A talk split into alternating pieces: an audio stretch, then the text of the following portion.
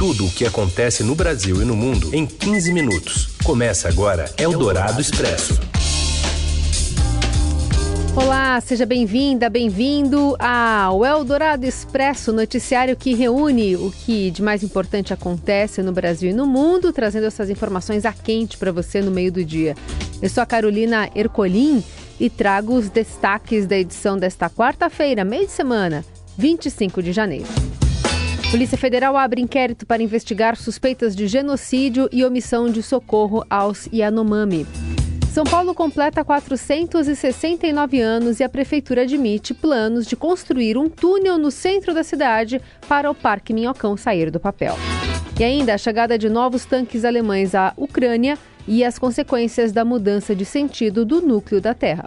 É o Dourado Expresso. Tudo o que acontece no Brasil e no mundo em 15 minutos.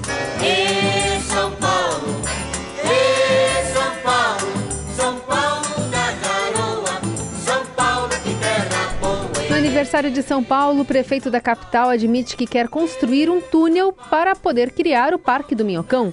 Mais informações da entrevista exclusiva ao Estadão com a colunista da Eldorado, Adriana Ferraz. Boa tarde, Adri. Olá, boa tarde. O prefeito Ricardo Nunes encomendou um estudo para a construção de um túnel debaixo do elevado João Goulart, o Minhocão. Segundo Nunes, essa é a única alternativa para que o parque previsto em lei municipal possa então ser implementado na via elevada. Nunes considera que apenas o fechamento do trânsito para veículos no Minhocão não basta sem uma alternativa viária para o tráfego de veículos. Segundo ele, todo o entorno ali do Minhocão sofreria um impacto muito grande no trânsito com o fechamento do elevado sem uma alternativa para os motoristas. Existe um projeto debatido há muito tempo pelo governo do estado de se enterrar os trilhos da linha da CPTM que passa ali pela zona oeste, passa perto da Barra Funda, da Lapa, mas isso seria ainda mais custoso, cerca de 8 bilhões de reais. O túnel previsto por Nunes ainda não tem um orçamento fechado, fala-se em cerca de 1 bilhão, mas pode ser mais do que isso.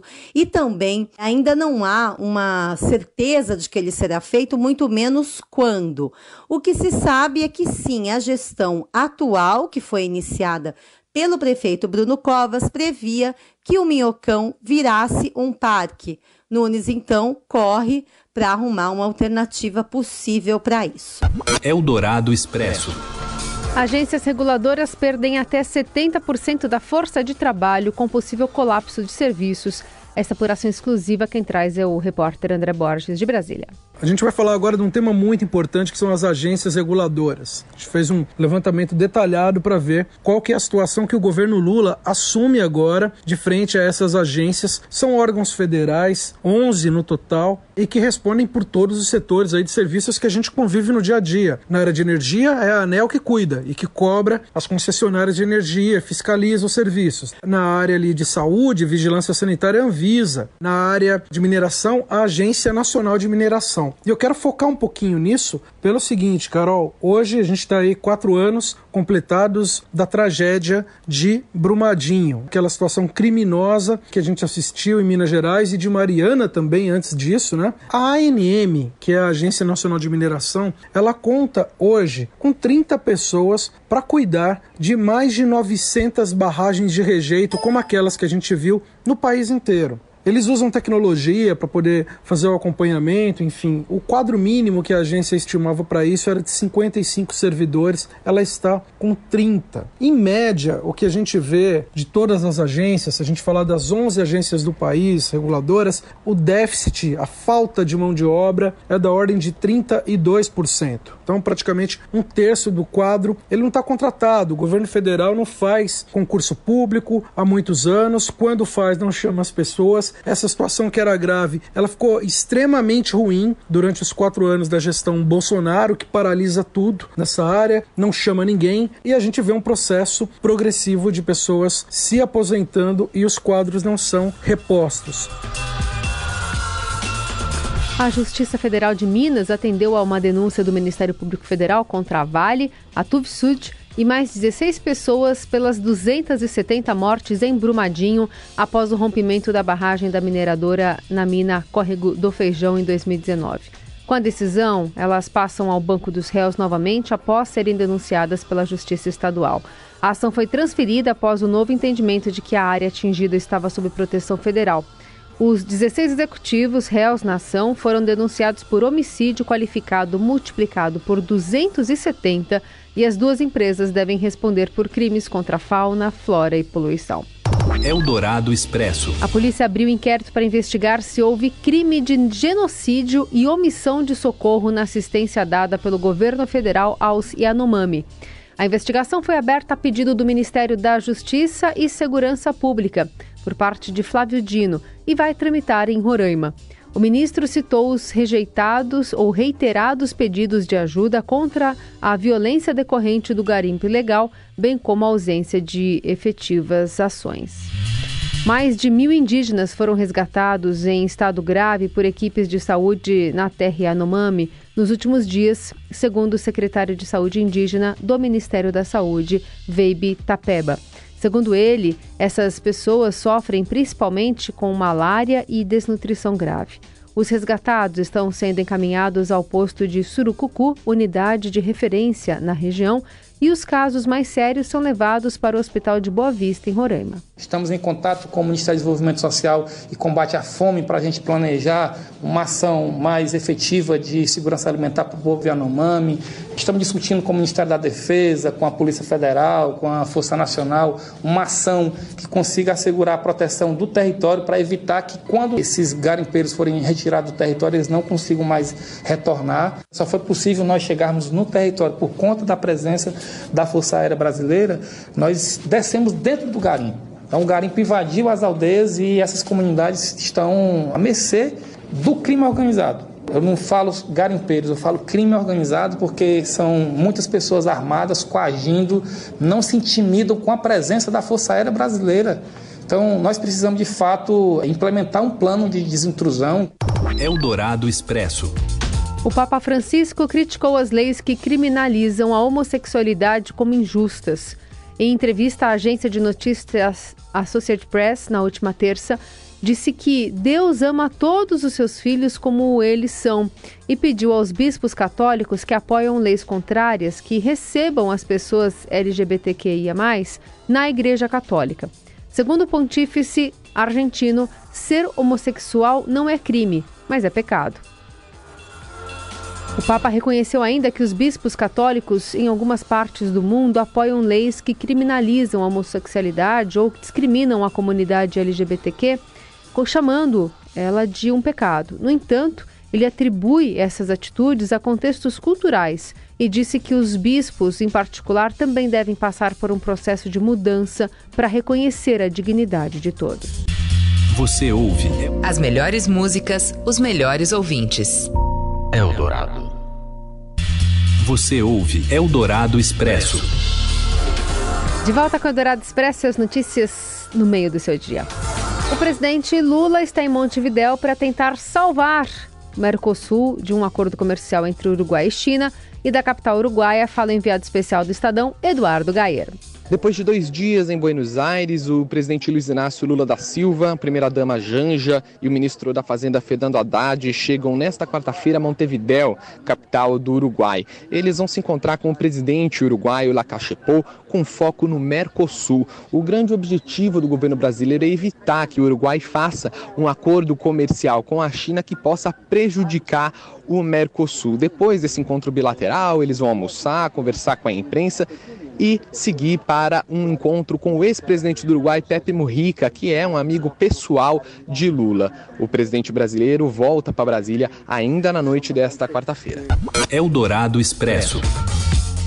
A Americanas entrega a lista de credores e o Deutsche Bank, Bradesco, BTG e Santander são os maiores. A Thalita Nascimento traz as informações. Boa tarde, Thalita. Boa tarde, Carol. A Americanas apresentou finalmente a lista de credores do seu processo de recuperação judicial. Essa lista era guardada porque mostra quanto e para quem a Americanas deve. Somando o montante de dívidas com terceiros, a gente chega a 41 bilhões de reais na lista apresentada pela empresa à justiça. No entanto, deve haver ainda uma série de ajustes. A empresa não estava pronta para pedir essa recuperação judicial. Então, segundo eu apurei, parte desses nomes e desses valores ainda devem sofrer ajustes nos próximos dias. Já começam a aparecer alguns erros. Dentre os maiores credores, apareceu, por exemplo, o Deutsche Bank, que não tem exposição direta à dívida da companhia. Ele intermedia títulos de dívidas da empresa no exterior. Além disso, o Banco Votorantim já veio a público dizer que a dívida apresentada pela Americanas não está no valor correto. Segundo o banco, a dívida é menor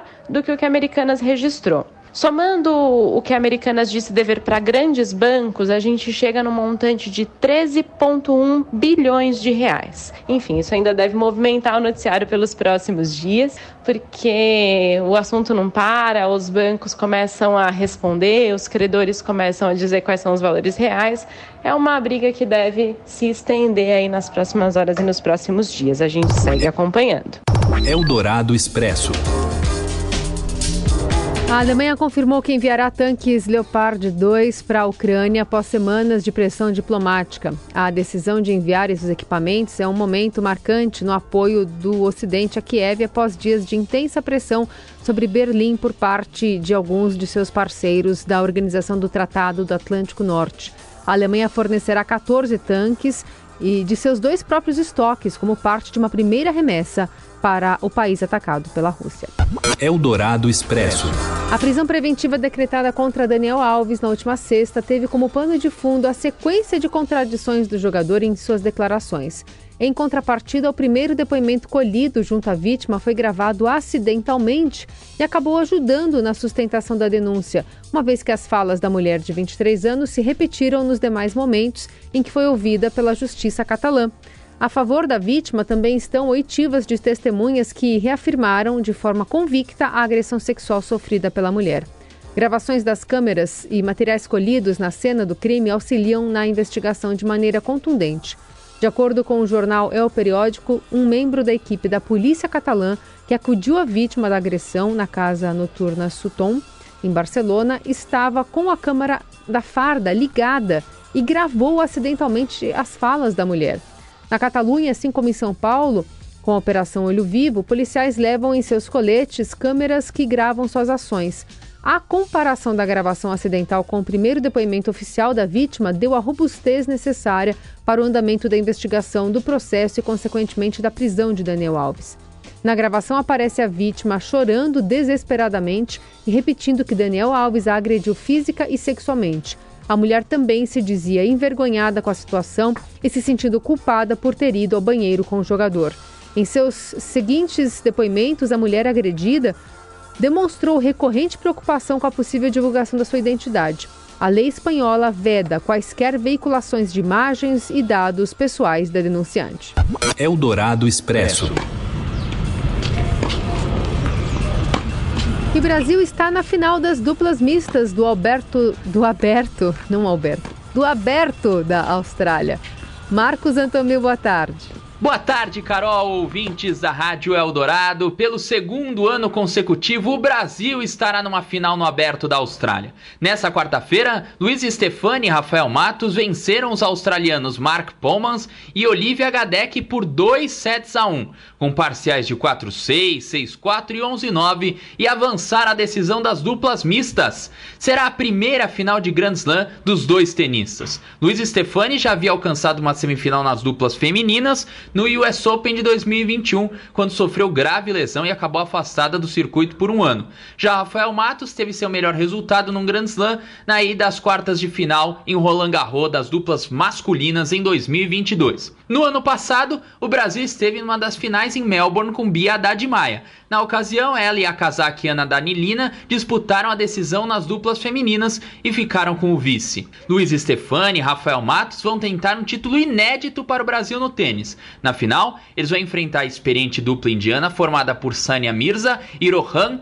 Bopana. Até hoje, apenas uma dupla totalmente brasileira havia alcançado uma final da chave mista. Foi com Cláudia Monteiro e Cássio Mota na edição de 82 de Roland Garros. Eles acabaram como vice-campeões. Eldorado Expresso.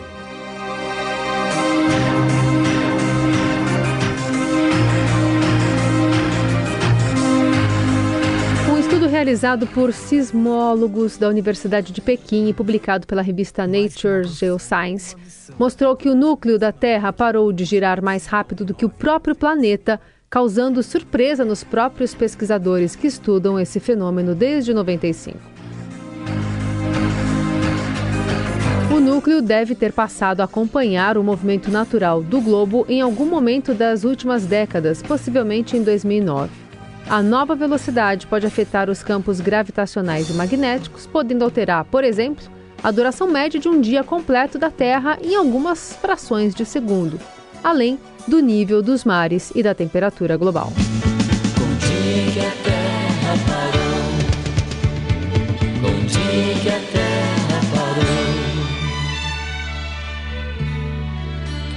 Foi assim num dia em que todas as pessoas do planeta inteiro resolveram que ninguém ia sair de casa. Como que Por enquanto fosse... não chegou até lá. Só tem essa questão aí de segundos, nível dos mares, temperatura global. Então ainda está saindo de casa. Inclusive hoje, né, feriado aqui em São Paulo, muita gente circulando pela cidade aproveitando a folga no meio da semana. Amanhã, quinta-feira, a gente está de volta. Um bom 25 de janeiro para você. E o guarda não saiu para prender, pois sabia que o ladrão também não estava lá. E o ladrão não saiu para roubar, pois sabia que não ia ter onde gastar. Você ouviu Eldorado Expresso tudo o que acontece no Brasil e no mundo em 15 minutos.